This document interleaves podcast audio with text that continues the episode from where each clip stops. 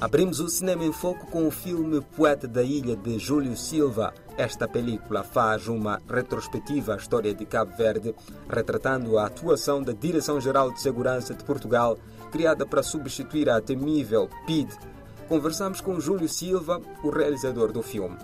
O Poeta da Ilha uh, surgiu porque eu ouvi uma história de um homem que é poeta e que foi preso pela PIDE no, no tempo de, colonial.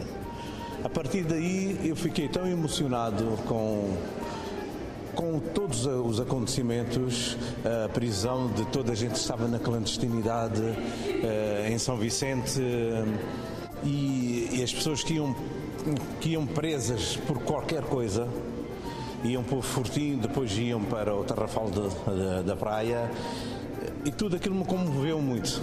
A produção inspirada em fatos ocorridos no período colonial, situações enfrentadas pela sociedade que o realizador Júlio Silva ficou a conhecer da boca dos próprios familiares.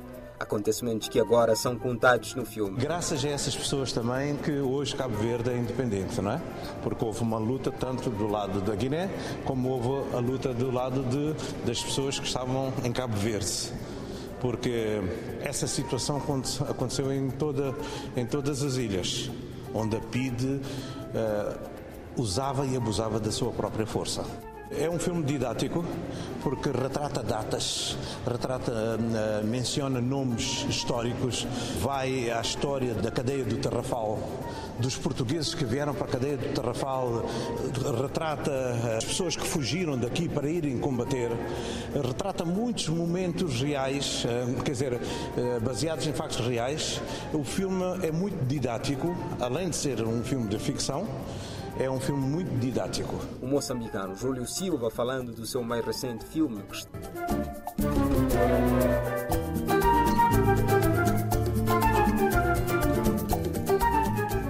Rumamos a Angola, onde vamos conhecer a Chill, uma plataforma angolana focada na produção de cinema e conteúdos audiovisuais, principalmente dos palopes, mas também disponibilizará filmes, séries ou sitcoms de outras partes do mundo com conteúdos dublados e legendados. Além de albergar produtos audiovisuais, também ajuda produtores que dispõem de poucos recursos financeiros a materializarem seus projetos com a disponibilização de meios técnicos e humanos. A plataforma tem como base principal de renda a subscrição. A pessoa entra no site e se inscreve de forma gratuita. No entanto, dispõe de duas opções: a subscrição mensal, em que se paga algum valor para ter acesso a todos os conteúdos da plataforma, ou a pay-per-view, que é para ver um conteúdo específico.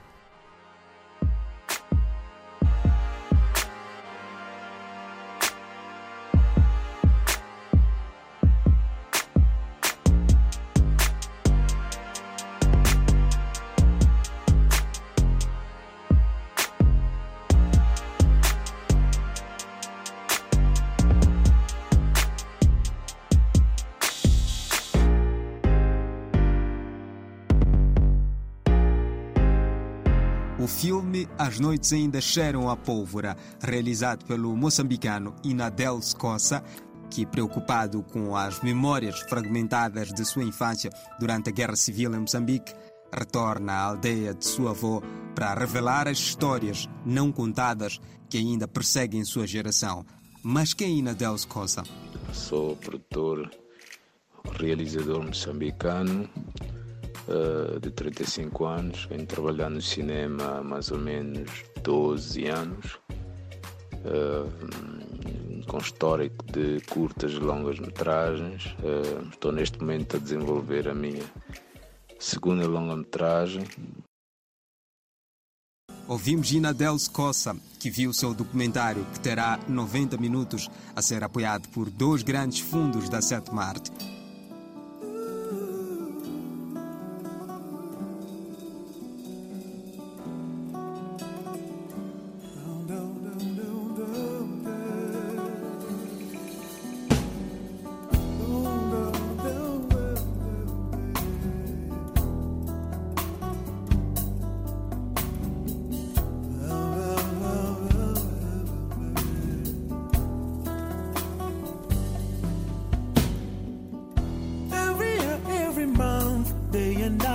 People die everywhere cause of war.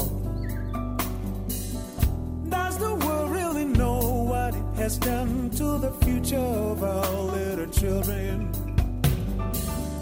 Black and white is thin, we're still can agree to make this a reality. Let's forgive and forget what has been done. Call me brother and let's be one.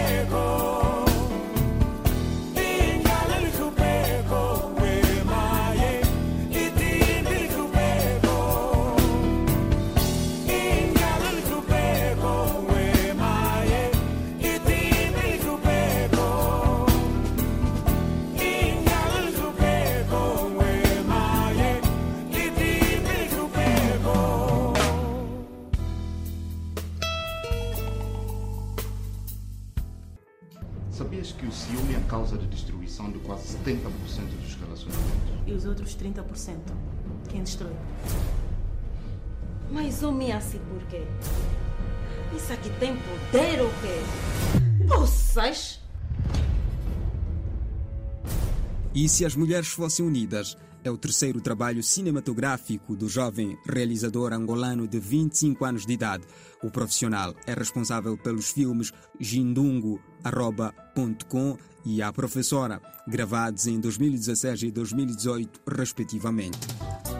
Para finalizar, vamos conhecer Macas do Corona, que é uma websérie idealizada e concebida por Omar Menezes e Jefferson Simão, numa produção conjunta das produtoras Zona Jovem e da Platina Line, esta já disponível na plataforma digital NetShows.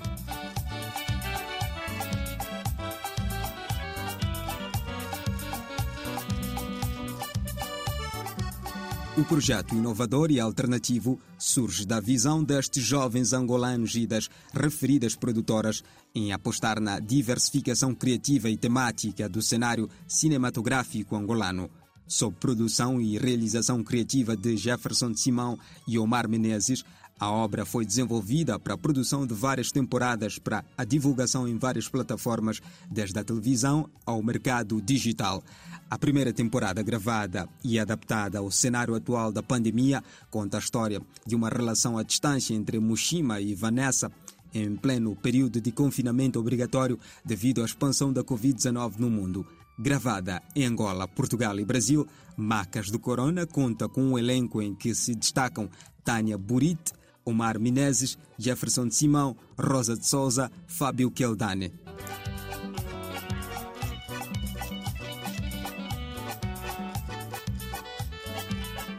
Assim foi o Cinema em Foco. Esteve na companhia de José Gabriel na apresentação e a Linguane na sonorização e produção. Até a próxima.